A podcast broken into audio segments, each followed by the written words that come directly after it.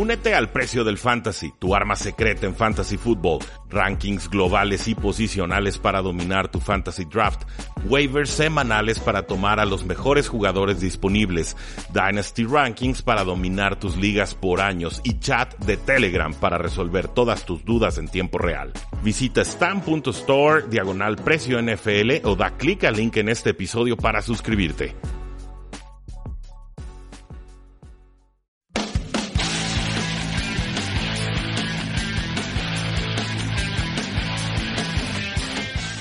Saludos a todos y bienvenidos a un programa más de Tres y Fuera, donde la NFL no termina y nosotros tampoco. Mi nombre es Rudy Jacinto, me encuentran en Twitter como arroba NFL y estamos a punto de terminar la semana 7. Nos queda un duelo de los Jets de Nueva York enfrentando a los Patriotas de Nueva Inglaterra para que no se lo pierdan.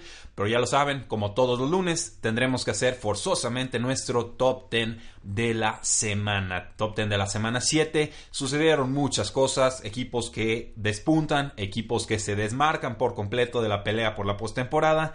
Creo que hay muchísimo que analizar y lo vamos a disfrutar bastante. Y antes de eso, bueno, decirles que este podcast salió tarde porque estuvieron podando por todos lados, habían máquinas podadoras por doquier y si quieren hacerse la idea de cómo sonaba, pues sonaba algo así.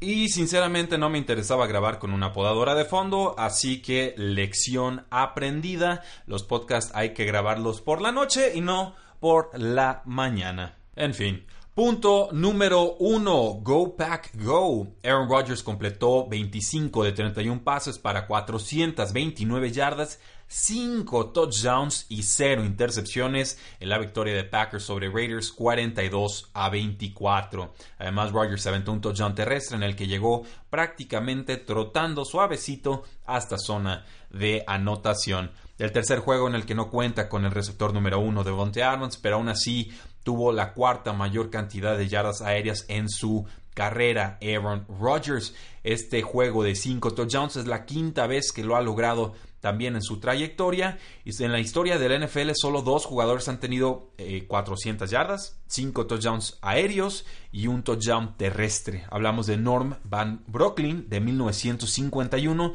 y de Mark Ripien en 1991. Sí, los Raiders eh, se pegaron tiros en el pie, sobre todo con la estirada de Derek Carr sobre zona de anotación que no llega y se convierte en un touchback. No aprende el muchacho, ya lo hizo contra los Vaqueros de Dallas, volvió a pagar el precio. Alguien ya del un zape, por favor, para que entienda que eso no se tiene que hacer.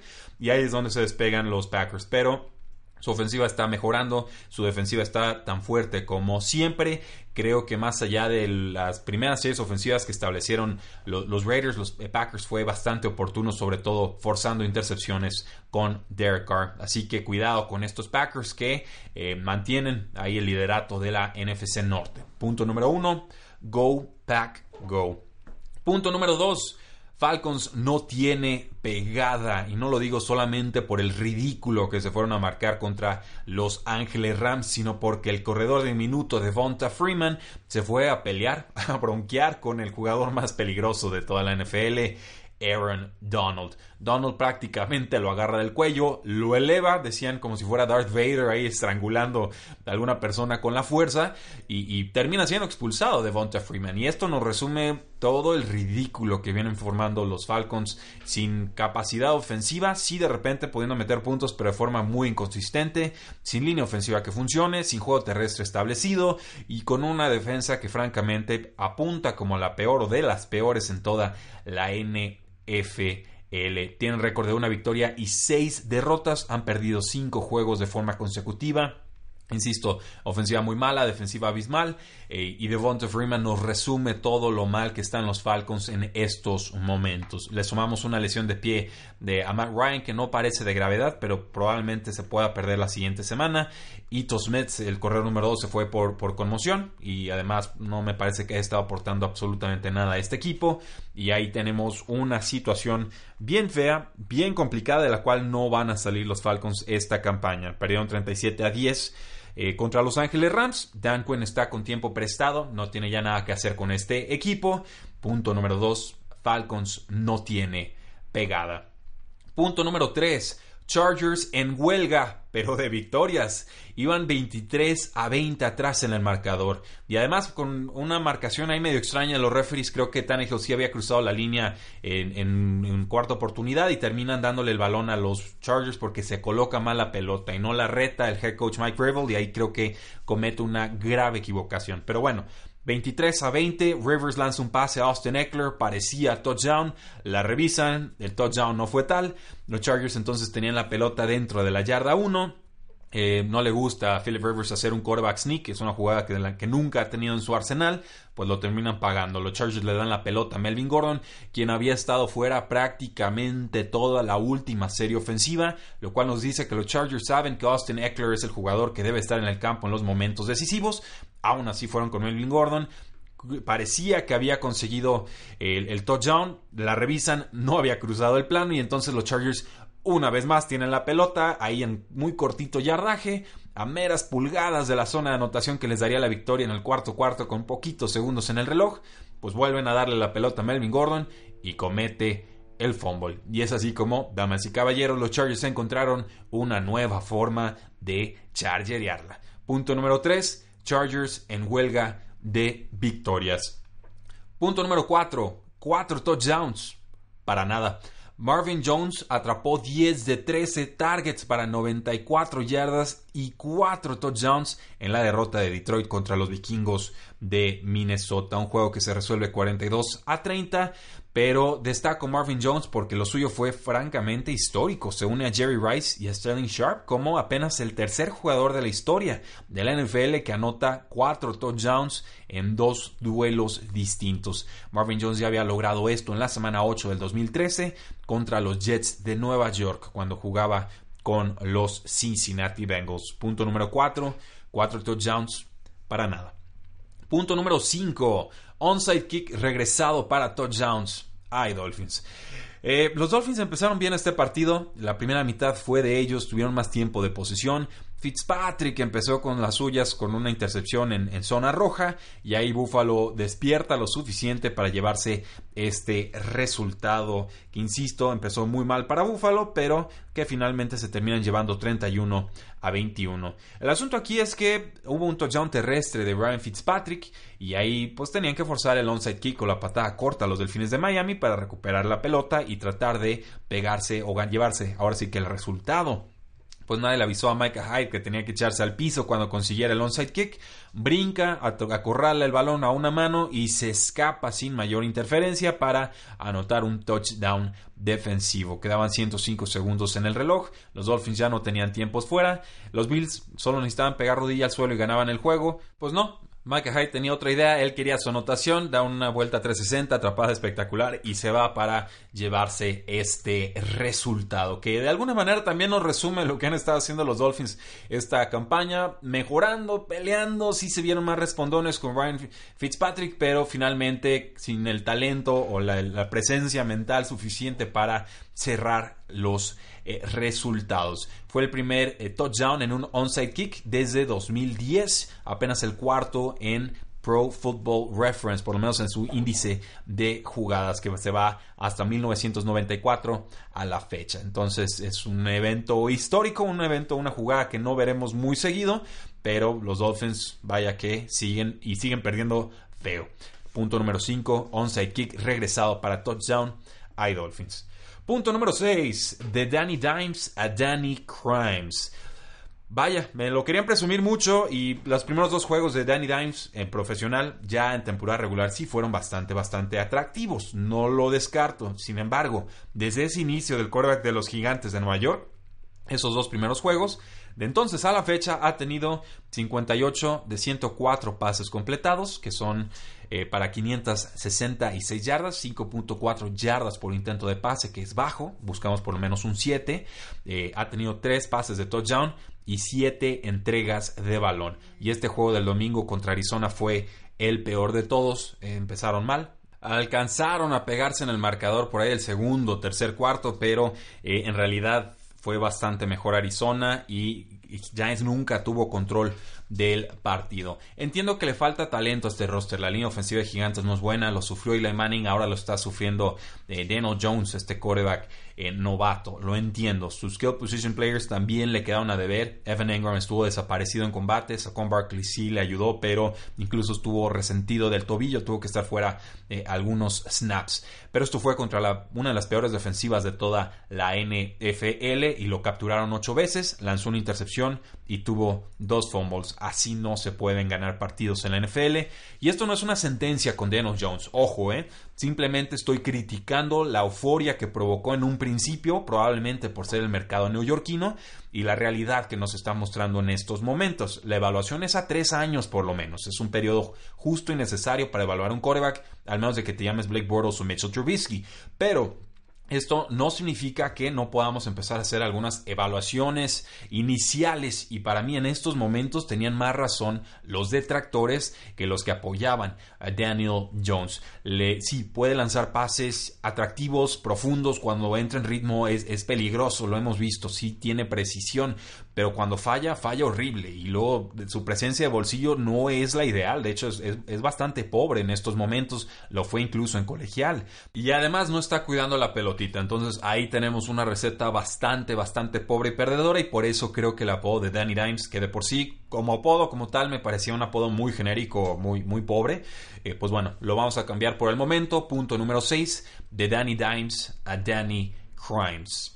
Punto número 7. Hasta en divisiones hay niveles. Hubo dos duelos divisionales claves y me parece que aquí, de aquí salen los, los claros favoritos eh, para llevarse la división. Primero en la FC Sur, los Colts derrotan a los Texans 30 a 23 y lo hicieron todo bien los Colts. En verdad a los Texans se les complica mucho jugarle a T.Y. Hilton, eh, que cada vez que se enfrenta a esa secundaria les hace un festival. Pero también los vaqueros de Dallas le metieron una paliza a las águilas de Filadelfia, 37 a 10. O sea, las águilas, sí, lesiones y lo que ustedes quieran y manden, no pueden perder por 27 puntos. La diferencia de talento entre los dos rosters no es de 27 puntos. Entonces, algo no está funcionando con cocheo, algo no está funcionando con los entrenamientos, el rendimiento simplemente no está ahí. Yo esperaba mejores duelos tanto de Texans como de, los Eagles. Creí que ganaba Colts, creí que ganaba Eagles. Eh, ya no, ya tengo clarísimo que los Eagles ni están ni se les espera y les recomiendo que hagan lo mismo. Punto número 7. Hasta en divisiones hay niveles. Punto número 8 el inicio del fin para Trubisky y Matt Nagy no se salva. Matt Nagy llegó a este equipo de los Osos de Chicago porque le, le dijo, convenció a los dueños y al general manager de que le gustaba mucho Mitchell Trubisky, que él podía trabajar con este mariscal de campo y más o menos lo pudo hacer el año pasado, pero con jugaditas muy básicas que la NFL ya ha descifrado. Tiene muchas jugadas de engaño Matt Nagy, pero ya no está engañando a nadie.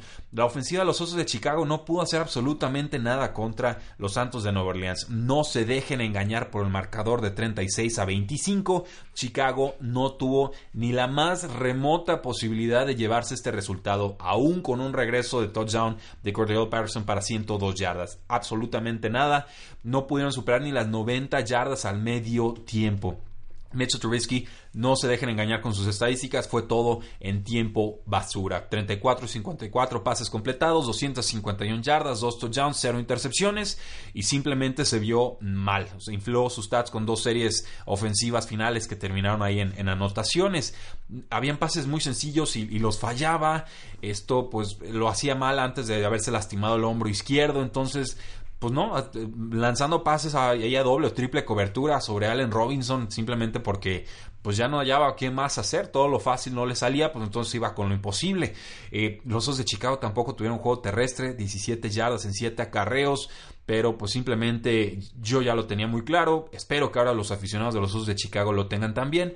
Mitchell Trubisky no es la solución. Y aguas, eh, que si se va a Trubisky, por ahí también se nos está patinando Matt Nagy, que no me ha gustado, pero nada, su trabajo esta temporada. Creo que su manejo de partidos es, es, pobre, ha sido deficiente, por más que los esquemas ofensivos que propuso el año pasado eran suficientes para llevarse los resultados. Y además la defensiva ya se cansó.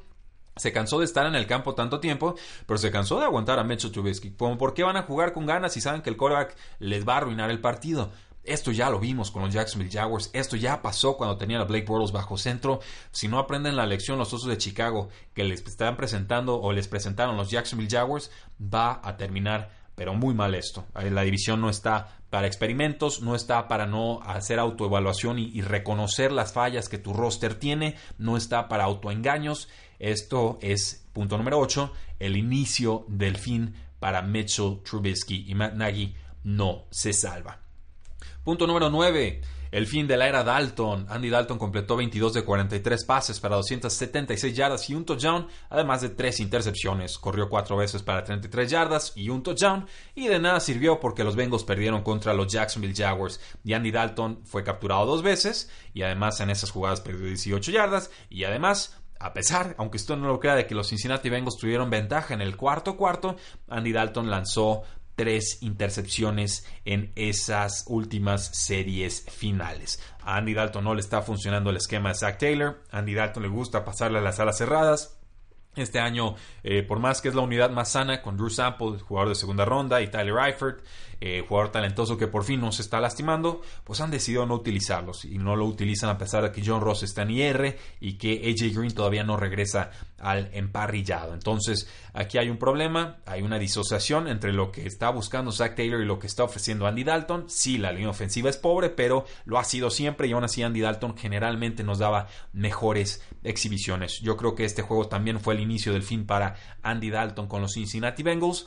Y ojo, eh, ojo que se acerca la fecha límite de trade para jugadores en la NFL y creo que los Osos de Chicago deberían de echarle un telefonazo a Cincinnati porque eh, Andy Dalton yo creo que ya aquí se, se, acabó su historia. Hay que ver qué nos puede ofrecer el novato Brian Finley que se vio bien en pretemporada. Y punto número 10, aquí es donde hago trampa, ya lo saben, actuaciones destacadas de la semana hubo bastantes. Tenemos a Jacoby Brissett, el quarterback de los Colts, 326 yardas, 4 touchdowns y 0 intercepciones, una belleza de partido el que se marcaron. Los Texans no pudieron detener el juego aéreo de los Colts. Eh, T.Y. Hilton, 74 yardas, un touchdown. El ala cerrada Eric Ebron, 70 yardas y un touchdown. ¿Y qué tal Zach Pascal, ya consolidado como receptor número 2 del equipo? 6 recepciones, más de 100 yardas y 2 touchdowns. Un juego de revelación de Zach Pascal. Yo lo tengo en algunas ligas de dinastía. En episodios futuros seguramente hablaremos eh, de él. Kirk Cousins, el quarterback de los vikingos de Minnesota, sigue mejorando 337 yardas, 4 touchdowns sobre los Detroit Lions. ¿Verdad que no era tan difícil pasar? Vikingos de Minnesota, play action, pases profundos, eso nos va a abrir espacio para el juego terrestre y chan chan, con una buena defensiva le podemos ganar a cualquiera. Qué bueno que ya no le están haciendo caso al head coach Mike Zimmer y que decidieron regresar esta ofensiva al siglo XXI. Me da mucho gusto por ustedes porque así sí pueden competir por la división. Matthew Stafford también jugó bastante bien. 30 de 45 pases completados, más de 360 yardas, 4 touchdowns y una intercepción. La serie final pues no fue la que hubieran deseado los Detroit Lions, pero Stafford se convirtió en el quarterback que más rápido llegó a las 40.000 yardas aéreas, superando la marca de Matt Ryan. Matt Ryan, el quarterback de los Atlanta Falcons, había llegado en 151 juegos. Matthew Stafford llegó en 147. Está teniendo una gran temporada Matthew Stafford. El corredor número 2 de los Arizona Cardinals, Chase Edmonds, pues no sabemos eh, qué pasó con DJ, pero bueno, 27 acarreos, 126 yardas y 3 touchdowns, además de dos recepciones para 24 yardas. Hasta acabó vomitando ahí en las bandas, pero pues fue por la carga de trabajo que le pusieron. Gran partido contra los Gigantes de Nueva York. Dalvin Cook, 25 acarreos, 142 yardas y 2 touchdowns. Nada más. Latavius Murray, el, el suplente, corredor de Alvin Camara, pues pudo establecer el juego terrestre. Él funcionó la ofensiva de los Saints. Creí que no iba a funcionar contra los Osos de Chicago. Mea culpa. 27 acarreos, 119 yardas y 2 touchdowns, además de 5 recepciones para 31 yardas adicionales. Y se los he dicho, si yo digo algo en el podcast, lo hago en mis apuestas y lo cumplo en mi fantasy fútbol. No jugué a la Tavis Murray, preferí jugar a, a quién fue a quien metí, creo que a Allen Robinson. Y pues la, terminé pagando bastante, bastante feo. Creo que ese duelo lo voy a perder. Pero hay que ser congruentes y si lo digo, lo hago. Ezekiel Elliott, 22 acarreos, 111 yardas, un touchdown, además de 36 yardas aéreas. Las Águilas no metieron las manos en este partido. Derrick Henry, el corredor de los Titans, 22 acarreos, 90 yardas y un touchdown. Una línea muy característica de Derrick Henry. De Andre Hopkins, bienvenido a la temporada, receptor número uno de los Texans. Atrapa 9 de 12 targets para 106 yardas y un touchdown. Austin Eckler tuvo pues toda clase de toques de balón. corrió cinco veces, tuvo siete recepciones y eso le alcanzó para 118 yardas y un touchdown. Ya váyanme borrando a Melvin Gordon de este equipo, por favor, cámbienlo. No sé por qué no están utilizando a Austin Eckler, que tanto les ha funcionado este año. Y Kenny Stills, ante la lesión de Will Fuller, pues 4 de 5 recepciones para, perdón, de targets para 105 yardas en esta derrota de los Texans contra los Colts. Stephon Diggs, ante la lesión de Adam Thielen, pues también aparece. Atrapa 7-8 targets para 142 yardas y pudo haber tenido un touchdown largo más, pero lo soltó de forma inexplicable. Michael Thomas, 9 de 11 targets para 131 yardas en esta victoria de Santos sobre Osos. Eh, está consolidadísimo como superestrella. Alex Erickson, nombre de los Cincinnati Bengals de la nada, 8 recepciones, 137 yardas en 14 targets. Eh, Allen Robinson, 10 de 16 targets atrapados, 87 yardas y un touchdown. Lo único que funciona en la ofensiva de los Osos de Chicago. Eh, Darren Waller, la cerrada de los Oakland Raiders, atrapa 7-8 targets para 126 yardas y 2 touchdowns. Por ahí tuvo un touchdown tercero, pero se lo quitaron por un offensive holding. Una lástima. Jugador revelación Darren Waller esta temporada. Y el pateador Brett Maher de los Vaqueros de Dallas pues qué tal, 63 yardas en este field goal y termina empatando un, la, como la segunda patada más larga en la historia de la NFL. Tiene una pierna fuertísima y pues el récord según yo es de 64 yardas. Así que pues ahí lo tienen damas y caballeros, nuestro top 10 de la semana 7 y simplemente algunos temas de propina. Lamar Jackson ahora es contendiente al MVP. Si le ganas al favorito MVP, yo creo que tienes que entrar en esa terna gran victoria de los Ravens en domicilio, a domicilio contra los Seattle Seahawks. Siguen los refs, marcaron muerta una jugada en la que Deshaun Watson alcanza a lanzar un pase de touchdown, se la, quitaron antes de tiempo. Me parece un error del arbitraje nuevamente. Y si alguien ve a David Johnson, pues avísenos dónde está. Estamos preocupados por él. El equipo dijo que estaba activo, tuvo un acarreo para dos yardas y ya no volvimos a saber de él en prácticamente todo el partido. Eh, muchas gracias. No olviden seguirnos en todas nuestras formas de contacto: Facebook, Twitter, Instagram y YouTube. Presuman este su podcast con otros contactos que se suscriban desde su celular para que este proyecto pueda seguir creciendo. Mi nombre es Rudy Jacinto. Les deseo un excelente inicio de semana porque la NFL no termina y nosotros tampoco. Tres y fuera.